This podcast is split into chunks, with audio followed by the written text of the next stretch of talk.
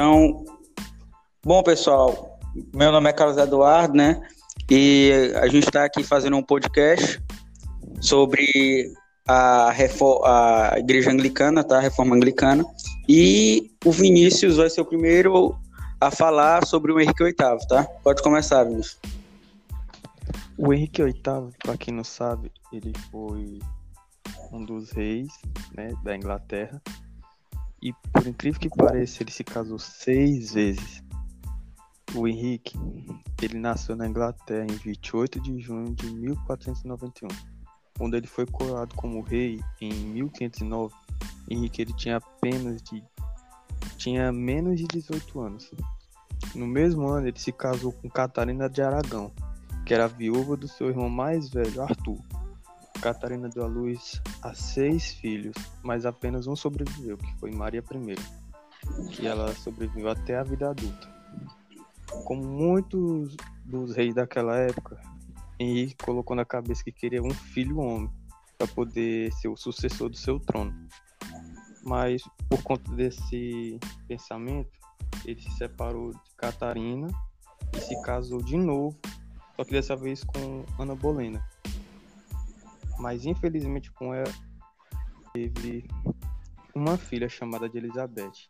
E em 1536 o rei mandou matar, Cata... mandou matar Ana e alguns dias depois ele se casou de novo, só que com Jane Seymour, que lhe concedeu um filho, o tão esperado sucessor do trono. Só que como o bebê nasceu fraco, ele cresceu por um tempo e depois morreu. O nome dele era Eduardo. É... Henrique depois se casou de novo, só que dessa vez com a princesa alemã, Ana de Cleves. Não demorou muito tempo não para eles poder para eles poderem se separar. E ele fez a mesma coisa. Separou e depois se casou de novo. Só que agora com a Catarina Howard. Tinha tudo para dar certo esse casamento. Só que rolaram boatos que ele tava sendo. É, dizendo assim. E ele mandou matar ela. Ele descobriu tudo e mandou decapitar ela.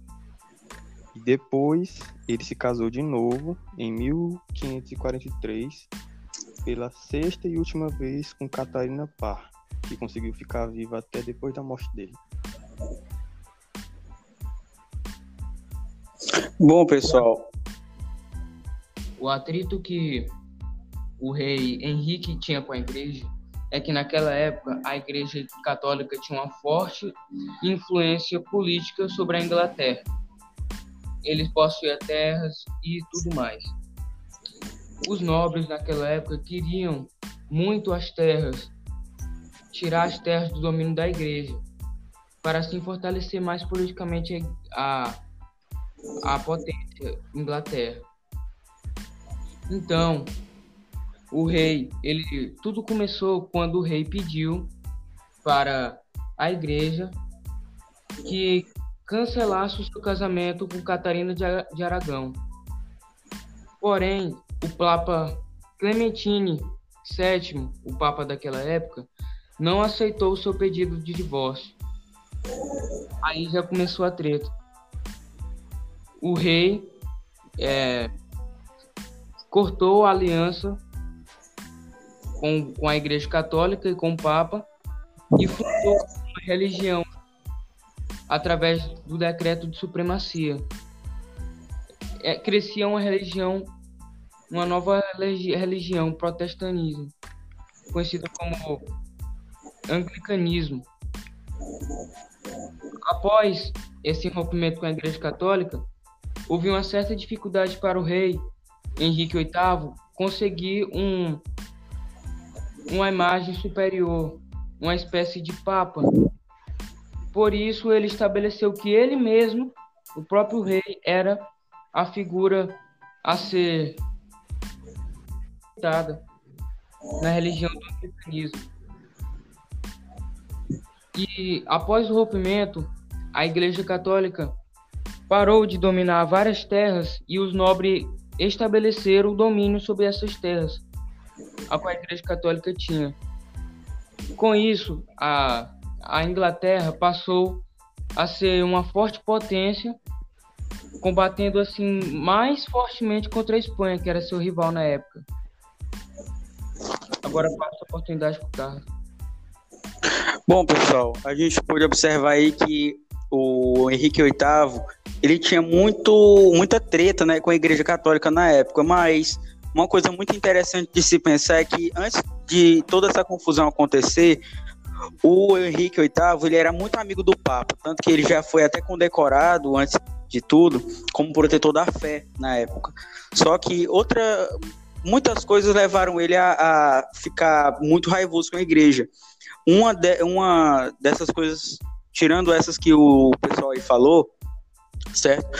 Foi justamente a, a, os pecados que ele tinha. Ele tinha uns pecados muito explícitos, como a gula, ele pesava mais de 100 quilos, ele é, tinha muitas amantes, ou seja, ele cometia o pecado da, da, do, da, do adultério, né? Ele, ele era muito vaidoso, essas coisas. Então, isso tudo proporcionou com que ele se afastasse da igreja. E, como vocês ouviram o pessoal falando também, ele era um rei muito absolutista, ou seja, ele queria muito poder só para ele, muito ter as terras só para ele, só ele queria ser a figura central do país dele. Então ele acabou rompendo com a igreja, né, e criando a sua nova religião. Ele obrigou todo mundo do país, todo mundo da Inglaterra a se converter para a religião dele, que era a anglicana agora, né? E ele, ele não conseguiu prosperar direito, porque teve muitas tentativas de retorno da Igreja Católica, do Calvinismo. O governo anglicano, né, o governo não, a religião anglicana, ela só foi se concretizar mesmo foi na, no governo de uma das filhas dele, da Elizabeth. Aí tem ironia para vocês verem, né? Ele queria tanto um herdeiro que no caso ia ser o Eduardo que acabou morrendo, né, porque ele nasceu fraco e quem assumiu o trono e conseguiu prosperar com a ideia dele foi uma das filhas dele, a Elizabeth, né? E naquela época, é, ele se separou da Catarina de Aragão é, por causa que ela também era tia do rei da Espanha na época, né? E o Papa, ele não queria é, anular aquele casamento, porque seria uma ofensa para a Espanha naquela época, seria uma ofensa muito grande para a Espanha, e o Papa não queria, é, seria uma, uma uma desvantagem muito grande ter uma guerra entre Espanha e Inglaterra.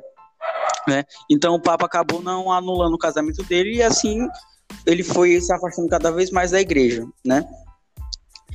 A Catarina de Aragão também, depois que, que, que ele se separou dele, ele casou com a Bolena, né? E é, uma, mandando matar a Ana Bolena.